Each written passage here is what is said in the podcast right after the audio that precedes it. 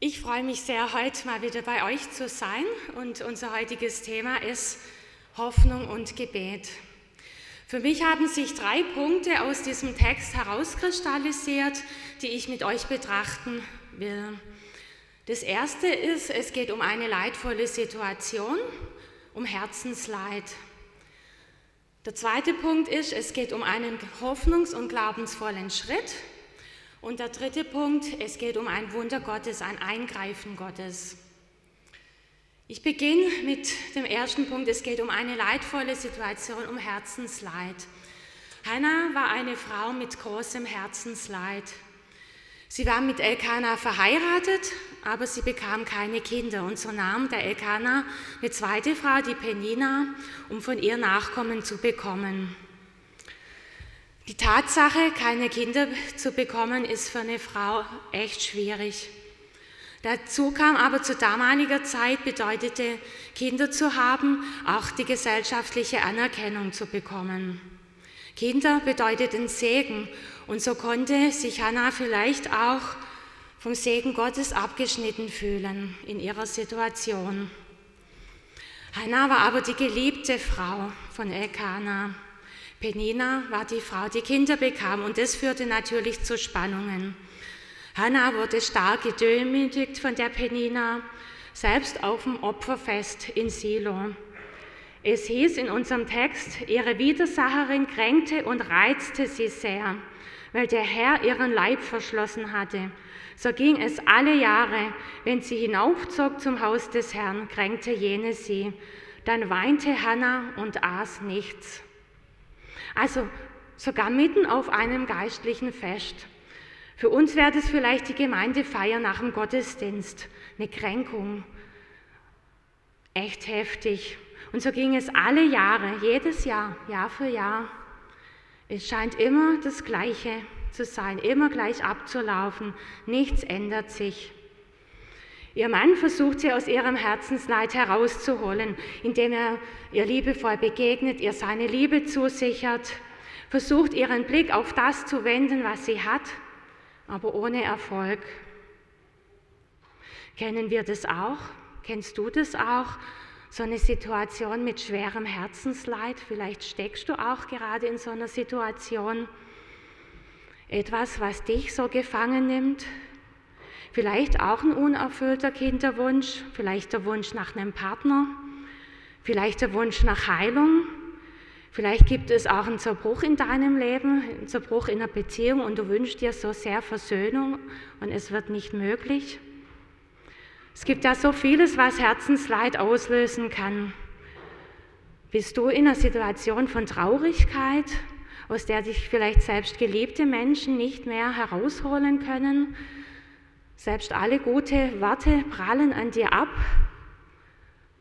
Du bist nicht mehr empfänglich für Trost von außen. Vielleicht hilft dir dann dasselbe wie bei der Hannah.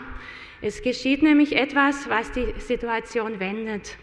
Und das ist mein zweiter Punkt. Es geht um einen hoffnungs- und glaubensvollen Schritt.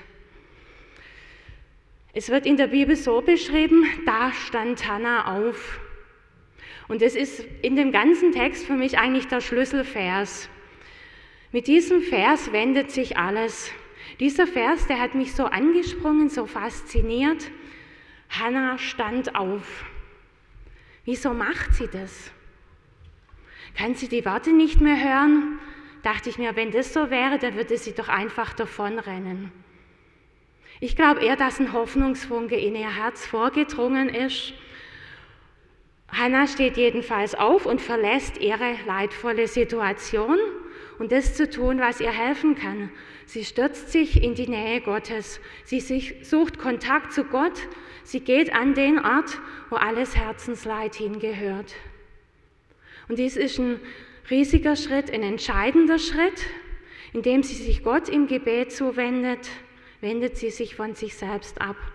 Sie wirft ihren Blick auf Gott, anstatt nur bei sich zu bleiben, bei ihrem Selbstmitleid, bei ihrer Depression, ihrem Zweifel an Gott, vielleicht auch ihrer Distanz zu Gott. Sie macht einen mutigen Schritt.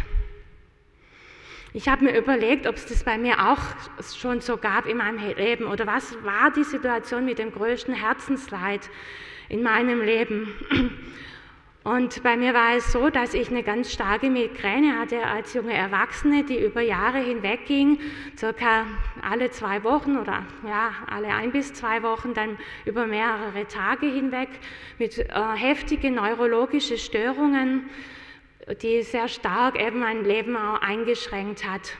Und ich litt äh, sehr unter dieser Migräne, bin dann Christ geworden, habe in der Bibel gelesen, dass Gott Wunder tut.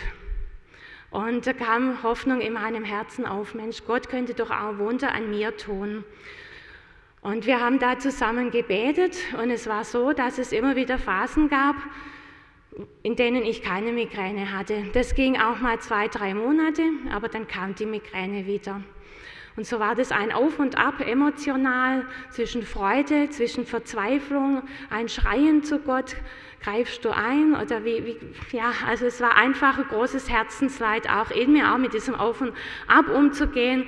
Ich war aber immer in der Nähe Gottes, habe alles mit ihm geteilt, viele Tränen geweint, auch über die vergangenen Jahre, über das, was mir so viel Schmerz zugefügt hat, über die Einschränkungen, das alles Gott so hingebracht.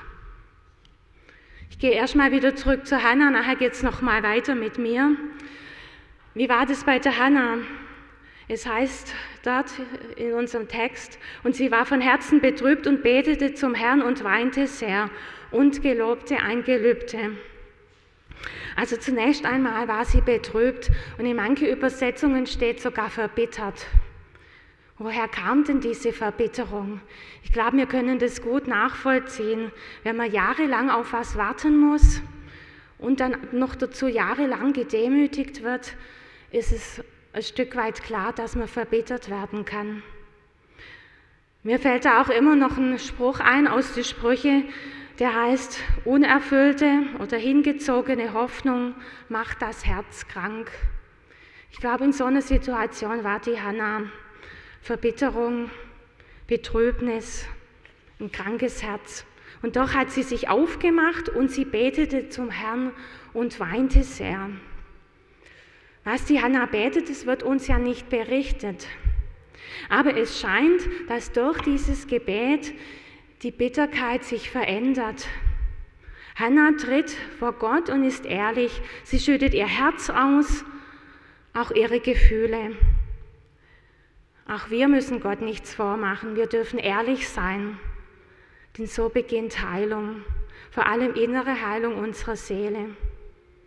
Sobald wir die Schmerzen ausweinen, verändert sich etwas. Das habe ich selber auch so erlebt. Kannst du vor Gott weinen?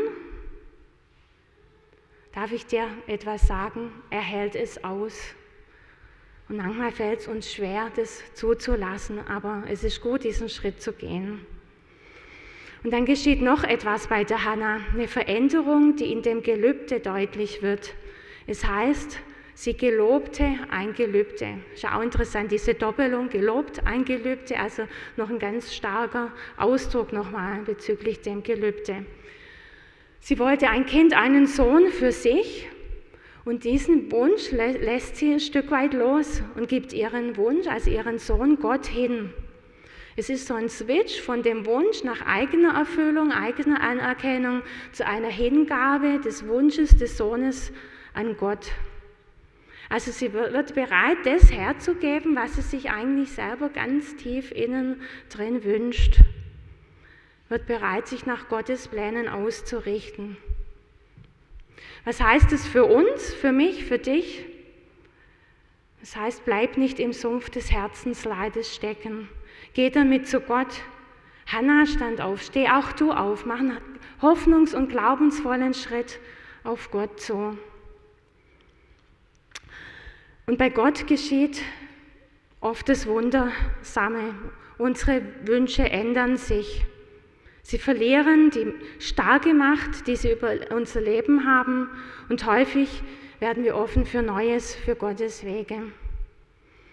Ich komme nochmal zurück zu mir. Wie gesagt, also die Migräne, die war nicht weg. Und ich war mal wieder auf Geschäftsreise und das sind ja so Zeiten, da kommt es eigentlich drauf an, dass man fit ist und ganz da ist. Und ich habe mal wieder Migräne bekommen. So stark, das war ja immer stark, also stark, dass mein Kollege mich ins Hotel fahren musste und ich völlig, ja, zu nichts fähig war.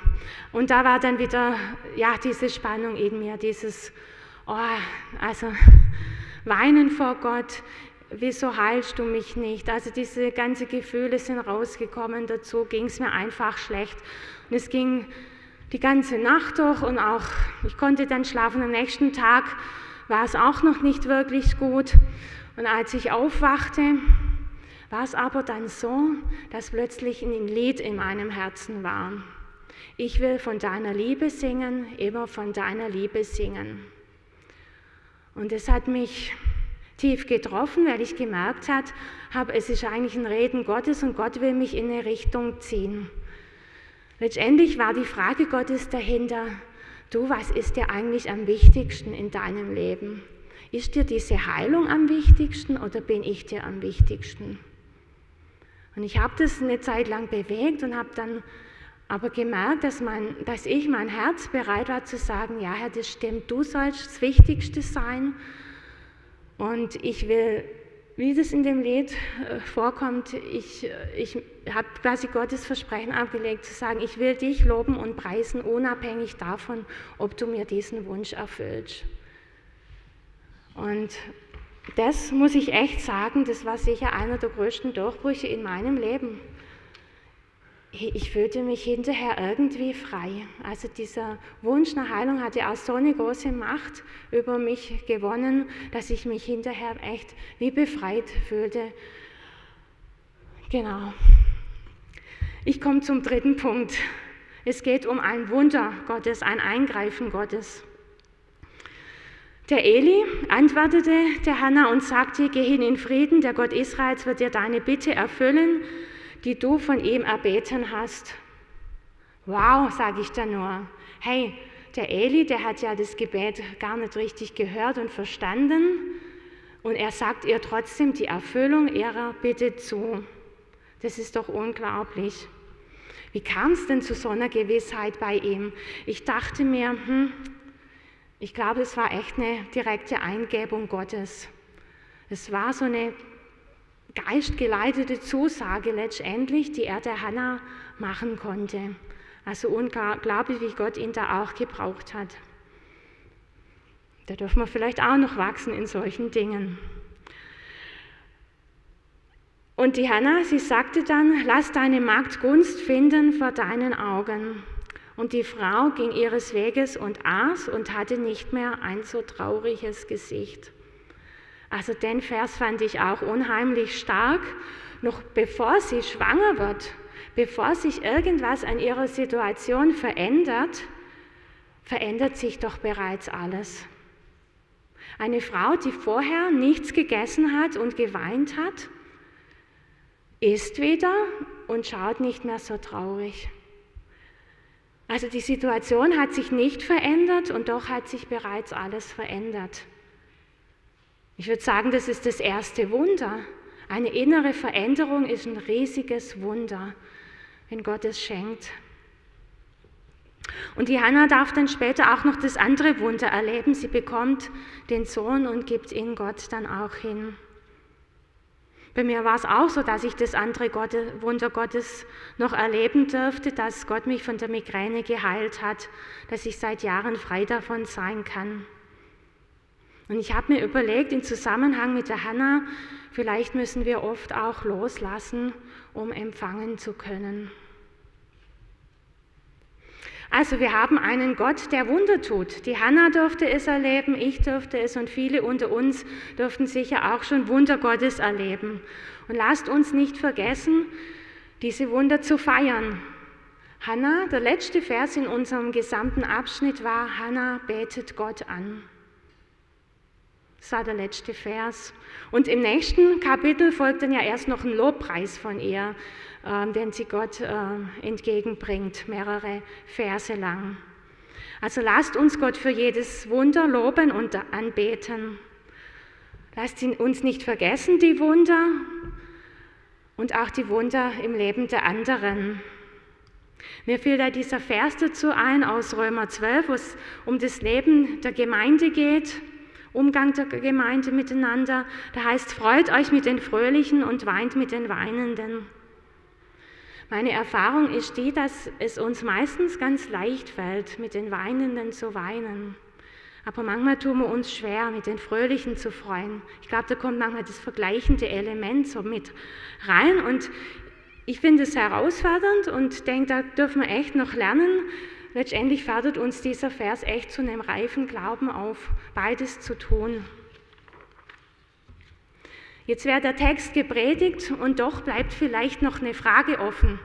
Und da will ich noch einige Zeit mit euch äh, drüber nachdenken und ein paar Gedanken mit euch teilen. Nämlich die Frage, und was ist, wenn das Wunder nicht geschieht? Meine Antwort ist, es kommt darauf an. Hm. Manchmal ist es einfach noch nicht an der Zeit. Manchmal braucht es anhaltendes Gebet. Manchmal gibt es Hindernisse für Gebetserhörungen. Wenn dies der Fall ist, dann würde ich sagen, hey, bleib dran, bete weiter, such dir Leute, die mit dir beten. Bitte Gott, dass er Hindernisse aus dem Weg räumt, dass er zu dir redet und du selber Hindernisse aus dem Weg räumen kannst. Das ist die erste Antwort. Die andere ist aber, ja, manchmal greift Gott nicht ein. Trotz all dem. Trotz hoffnungs- und glaubensvollen Schritten. Und das ist sehr schmerzlich. Was ich über Jahre gelernt habe, eher von anderen, als dass ich selber so tief in so einer Situation war, das ist, dass man diesen Schmerz angehen muss. Es braucht sicherlich viel Zeit, es braucht Begleitung durch andere, manchmal braucht es auch professionelle Hilfe. Wenn wir diesen Schmerz nicht angehen, kann es unser ganzes zukünftiges Leben beeinflussen, vielleicht sogar das Ausbremsen, was Gott für uns geplant hat. Meist führt das Unbewältigte zu Bitterkeit und zu großen Glaubenszweifeln. Bewältigtes aber gibt uns innere Stärke, auch für andere, und macht unseren Glauben fest. Ich kenne Menschen, die sehr Schweres erlebt haben und die trotzdem heute glaubensvoll sein können für sich und für andere. Aber sie mussten die Dinge bewusst angehen, intensiv sich auf den Weg machen. Und häufig schenkt dann Gott genau in diesem Bereich, den man selber durch Leiden und leidvoll durchstehen musste, ähm, eine neue Vollmacht. Ich sage immer, das ist eine Autorität aus Wunden. Schritte zur Bewältigung sind dabei sicher wieder das Ehrlichsein vor Gott, Gott alles hinzuklagen, Emotionen vor Gott zu bringen. In der Regel ist es auch das Recht, alles zu verstehen, aufzugeben und die Worte Gottes wieder neu zu ergreifen. Ich komme zum Schluss. Was ist heute für dich dran? Vielleicht einfach das Erinnern an Gottes Wunder, verbunden mit Lob und Anbetung. Oder vielleicht dieser bewusste, glaubens- und hoffnungsvolle Schritt in seine Nähe, nochmal zu hoffen, zu glauben, dass er eingreift in eine Situation. Oder vielleicht auch der bewusste Schritt mit dem Schmerz über das Nicht-Eingreifen Gottes umzugehen. Hannah stand auf und Hannah kann uns ein Vorbild sein. Steh auf. Das ist der Ruf, der aus diesem Text hervorgeht. Wie willst du damit umgehen? Amen.